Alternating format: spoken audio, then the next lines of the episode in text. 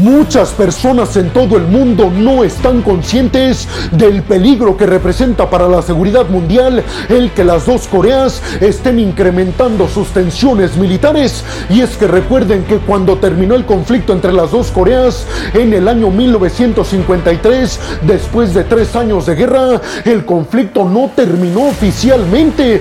Se llevó a cabo un alto al fuego, pero nunca se firmó la paz de forma oficial. Es decir, que técnicamente las dos Coreas continúan en una guerra. Por eso el hecho de que estén incrementando sus tensiones en la frontera nos estaría advirtiendo a todos en el mundo que podría revivirse este conflicto que se dio entre 1950 y 1953. En aquel entonces, Corea del Norte apoyado por los soviéticos y Corea del Sur apoyada por Estados Unidos y por las Naciones Unidas. ¿Será realmente que estamos ante el reinicio del conflicto entre las dos Coreas? Pues vámonos rápidamente a ver qué dicen desde Pyongyang, desde la capital norcoreana. Y es que Kim Jong-un, hablando con los líderes del Partido de los Trabajadores en Corea del Norte, les dijo a todos que se deberían de estar más que preparados y listos para enfrentarse directamente a Estados Unidos, Corea del Sur y Japón.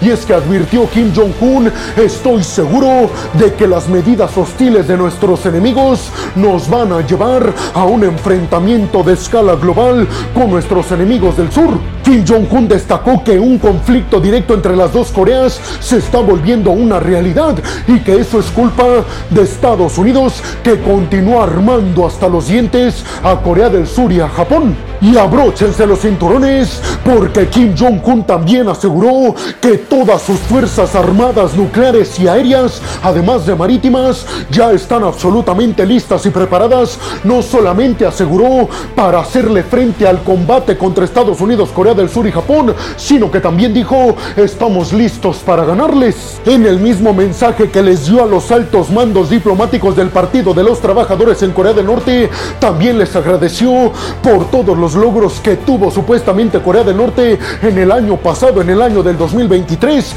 Y es que Kim Jong-un les dijo que les agradecía mucho toda su determinación para lograr los objetivos militares que se consiguieron el año pasado, como por ejemplo el lanzamiento creciente y constante de misiles balísticos de mayor alcance, capaces de portar supuestamente ojivas nucleares, pero también aseguró Kim Jong-un, al final del año pasado logramos lo que nos habíamos propuesto desde hace ya mucho tiempo, poner por primera vez en órbita nuestro primer satélite militar espía, y dijo, no solamente logramos eso, sino que además logramos fotografiar con ese satélite bases militares estadounidenses por todo el mundo y además la Casa Blanca y el Pentágono en Washington, algo que muchos aseguran no puede ser verdad debido a las capacidades militares que tiene el satélite militar espía norcoreano. Aquí básicamente la pregunta es, ¿a quién le creemos? ¿A Corea del Norte que asegura su satélite militar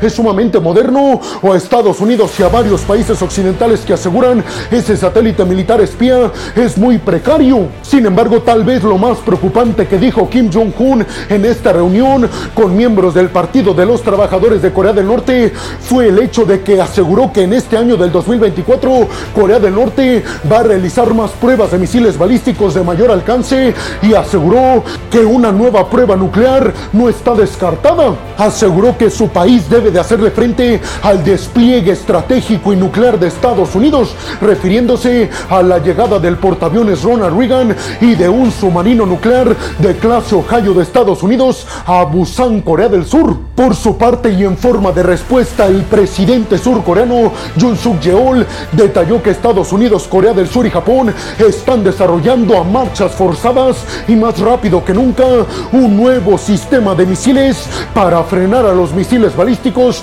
que pudieran lanzar los norcoreanos. Sin embargo, no dio una fecha en la cual va a estar listo el desarrollo de este nuevo sistema de misiles balísticos. Pero también lo más preocupante es que Corea del Sur le está rogando a Estados Unidos que lleve a cabo el despliegue de armas nucleares en Corea del Sur. Todo esto para disuadir a Corea del Norte de no llevar a cabo ninguna acción hostil en contra de los del sur. ¿Ustedes qué piensan? ¿Realmente creen que Estados Unidos esté dispuesto al despliegue de ojivas nucleares en Corea del Sur? Y sobre todo les preguntaría, ¿ustedes creen que Corea del Norte realmente tiene el poderío nuclear y militar suficiente para hacerle frente o ganarle a los aliados Estados Unidos, Corea del Sur y Japón? ¿Creen que Estados Unidos, Corea del Sur y Japón están creando por debajo de la mesa una nueva OTAN en Asia? Bienvenidos a un nuevo video de geopolítica en el cual, como ustedes ya saben, les voy a platicar lo más importante que ha acontecido a niveles diplomáticos y geopolíticos alrededor de todo el mundo. Yo soy Alejandro Peregrino, abróchense los cinturones porque aquí arrancamos. Y vámonos rápidamente con la siguiente noticia de este video para hablar de un discurso que ofreció el presidente ucraniano Volodymyr Zelensky en donde aseguró que las tropas rusas están sufriendo muchísimas pérdidas en su intento de avance hacia la región de Algo que Rusia ha dicho es completa y absolutamente falso. Zelensky, que recientemente estuvo en Avdivka junto a sus tropas visitándolas, aseguró que Rusia en sus intentos de avanzar y de controlar esta región está perdiendo muchísimo poderío militar y muchísimas tropas y dijo la crueldad de Putin no tiene límites, ya que a pesar de que un montón de rusos están perdiendo la vida en el frente, parece que no le importa y sigue ordenándoles avanzar Defensor hay que decir que Occidente respalda más o menos las palabras del presidente ucraniano Volodymyr Zelensky y es que Occidente dice que es verdad que Rusia está perdiendo mucho poderío militar y muchas tropas en sus intentos, ni siquiera logros en sus intentos de avanzar hacia Avdivka. Pero ¿qué dice Rusia al respecto? Pues hasta estos momentos no ha respondido como tal al discurso de Zelensky, pero lo que sí han dicho desde Rusia específicamente Sergei Shoigu, el ministro de la Defensa, y Dmitry Peskov, el portavoz del Kremlin, es que Estados Unidos y Ucrania exageran las pérdidas de poderío militar y de tropas rusas y que además subestiman las pérdidas ucranianas. Y retomando lo que dijo Zelensky a propósito de la crueldad de Putin, recordemos que el presidente ruso Vladimir Putin aseguró que no va a detener sus intentos de lograr y consolidar sus objetivos en Ucrania, de alguna forma dejando entrever que no habrá negociaciones y que tampoco está dispuesto a darle concesiones o a cederle nada a Ucrania. Pero además en su discurso el presidente ucraniano Volodymyr Zelensky celebró el éxito de acabar con la flota naval rusa en el Mar Negro y además en el objetivo que lograron los ucranianos el año pasado de abrirse paso para la exportación de granos y cereales a través del Mar Negro, acabando con el bloqueo militar ruso. En su discurso Zelensky también aseguró que el mundo debe de poner como objetivo defender Ucrania, ya que dijo, si perdemos nosotros, pierde todo el mundo porque Putin y otros líderes autoritarios como Xi Jinping tendrán más motivación para invadir a territorios inocentes. Recuerden ustedes que Putin ha dicho que Rusia está dispuesta a negociar la paz, pero que Ucrania debe de aceptar que Rusia controla los territorios en el este y en el sur de alguna forma diciendo que a cambio de paz Ucrania debe de ceder estos cuatro territorios anexionados vía ilegal en el este y en el sur de Ucrania, específicamente Gerson, Zaporilla, Lugansk y Donetsk. Por su parte, Zelensky ha dicho que esto jamás va a ocurrir, ya que los ucranianos no van a renunciar nunca a 17.5% de su territorio y tampoco van a ceder a darle Crimea a los rusos. Además, Zelensky dice que Putin está buscando un alto al fuego o negociaciones de paz porque en estos momentos necesita reabastecer a sus tropas. Dijo Zelensky, ahora más que nunca debemos darle tiempo a Putin para reorganizar y reabastecer a sus tropas. ¿Ustedes qué piensan de todo esto que dijo Zelensky? ¿Creen que sea cierto que los rusos están perdiendo muchísimas tropas y poderío militar en sus intentos de avance en Avdivka? ¿O le creemos a Putin y al Kremlin que aseguran esto no es verdad y más bien Ucrania es quien está perdiendo muchas tropas y mucho poderío militar? ¿Creen que estamos muy lejos aún de un acuerdo de paz? Y vámonos rápidamente con la siguiente noticia de este video. Ahora hablar de una noticia muy preocupante a niveles internacionales, sobre todo en el conflicto en Medio Oriente entre Israel y Hamas. Y es que desde Irán las fuerzas navales acaban de confirmar el hecho de que un buque militar y destructor iraní llamado Al-Bors acaba de entrar en el Mar Rojo. Todo esto mientras Estados Unidos junto a varios países aliados están realizando el patrullaje de esta región para evitar que el grupo de los hutíes de Yemen, respaldado militar y económicamente por Irán, acabe o dañe a buques comerciales que atraviesan esta región. Hasta el momento no está muy claro el despliegue de este buque y destructor militar iraní hacia el Mar Rojo. No han dicho cuál es su objetivo principal, pero esto es muy preocupante porque podrían darse incidentes entre las fuerzas militares estadounidenses e internacionales y buques de guerra iraníes que están patrullando esta región del Mar Rojo. Sin embargo, también hay que decir que Irán desde el año del 2009 ha realizado el despliegue de buques militares para patrullajes con el objetivo de evitar robos y tráfico de poderío militar ilegal hacia su país en esta región del Mar Rojo. Por eso muchos aseguran que esto no tiene nada que ver con que Irán vaya a entrar en conflicto contra Estados Unidos y sus fuerzas navales. Inclusive la quinta flota de Estados Unidos, que es la que está operando en esta región del Mar Rojo y del Mediterráneo, aseguró que Irán hasta estos momentos no ha dado señales de que intente a las fuerzas militares occidentales. Sin embargo, muchos aseguran que este hecho del despliegue de un destructor y buque militar iraní en el Mar Rojo podría darle confianza a los hutíes para incrementar sus ataques con misiles y drones en contra de buques comerciales en esta región. Recuerden ustedes que el principal objetivo de la coalición naval militar de Estados Unidos y de sus aliados es evitar que los hutíes dañen buques comerciales en su intento de llegar al canal de Suez y es que esta ruta comercial representa el 12% del todo el comercio global. Por eso es tan importante para Estados Unidos y sus aliados proteger esta ruta comercial de los hutíes. Ali Khamenei, el líder supremo iraní, detalló que Estados Unidos y sus aliados no pueden tomar decisiones sobre esta región del Mar Rojo sin consultar a Irán, ya que dijo, nosotros tenemos el dominio total del Mar Rojo. ¿Ustedes qué piensan?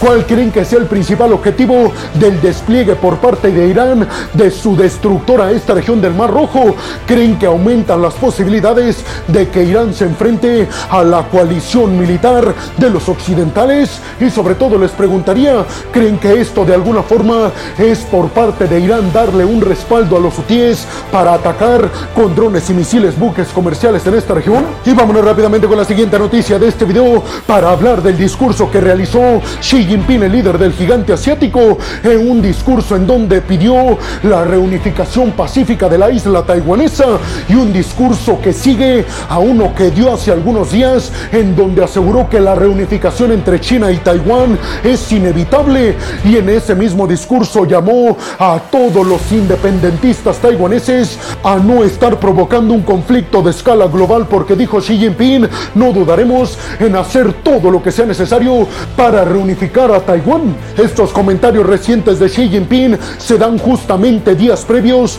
a las elecciones parlamentarias y presidenciales en Taiwán del 13 de enero. Xi Jinping les dijo a todos los taiwaneses que cuando voten en estas elecciones tomen en cuenta que si votan a favor de los independentistas que actualmente gobiernan Taiwán liderados por Tsai Ing-wen estarán votando por un conflicto, pero aseguró Xi Jinping si votan en contra de la oposición y la derecha estarán votando por paz y por reunificación. Sin embargo, todos los partidos en Taiwán como el Partido Progresista Democrático que lidera en estos momentos Taiwán y que encabeza las encuestas, pero también el principal partido opositor, el Kuomintang, sostienen que los únicos que pueden decidir si quieren adherirse a China o no son los propios taiwaneses y en estos momentos cerca del 95% de los taiwaneses no quieren adherirse a China. Recuerden que Xi Jinping ha ofrecido a Taiwán el mismo proceso que llevaron a cabo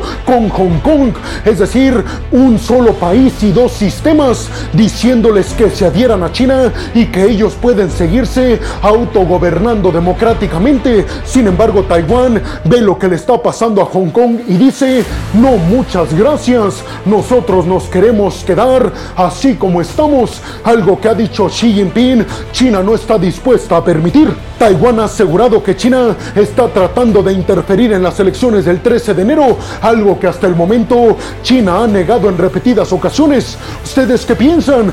¿Creen que tenga razón el Pentágono sobre un informe que realizó hace algunos meses en donde especifica que China planea invadir la isla para el año del 2027? Y sobre todo les preguntaría, ¿ustedes creen que Taiwán realmente va a aceptar la reunificación con China a cambio de no entrar en guerra? Y vámonos rápidamente con la siguiente noticia de este video para hablar de que un dron militar armado lanzado aparentemente por un grupo respaldado por Irán en Irak intentó atacar al aeropuerto de Erbil que se encuentra en el norte de Irak y en donde aparentemente se albergan tropas estadounidenses y occidentales en general. El dron fue derribado por parte de un sistema de defensa aérea Patriot de los Estados Unidos. Este es el segundo incidente en apenas tres días y los dos drones militares lanzados fueron derribados efectivamente por Estados Unidos. Estados Unidos y el Pentágono no han dado detalles sobre este incidente, es decir, no han dicho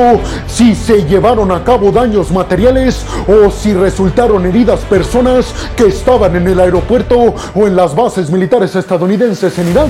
Inmediatamente después de que se confirmó este segundo intento de ataque en contra de las posiciones estadounidenses en Y en contra de este aeropuerto iraquí, el grupo de la resistencia islámica de Irak, un grupo apoyado militar y económicamente por Irán, se adjudicó este ataque. Recuerden ustedes que van más de 70 ataques por parte de grupos que respalda Irán en contra de bases militares estadounidenses en Irak y en Siria, lo que ha provocado ciertas respuestas militares concretas de Estados Unidos en contra de posiciones desde donde estos grupos pro-iraníes lanzan estos ataques en contra de posiciones estadounidenses, ataques que comenzaron como medida de represalia en contra de Estados Unidos por el conflicto entre Israel y Hamas. ¿Ustedes qué piensan? ¿Creen que Estados Unidos debe de responder de forma más contundente y más feroz? ¿O creen que Estados Unidos está actuando muy bien para evitar que se extienda el conflicto